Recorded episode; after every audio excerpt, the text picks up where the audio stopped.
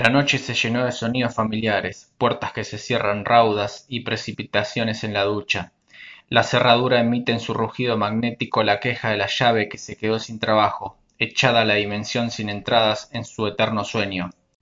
Hasta el almidón se sentía familiar pero los ojos traviesos no descansaban acomodando las piezas del rompecabezas que se borró para en una broma cruel retornar. Gruesas paredes se levantan en donde apenas había muros provisorios el frío invadió el anexo recibiendo con ecos del pasado al solitario jinete que cuenta los escalones hasta arribar al primer piso. Sólo falta llamar para que un recuerdo le permita entrar. Aguarda el teléfono colocado ahí a propósito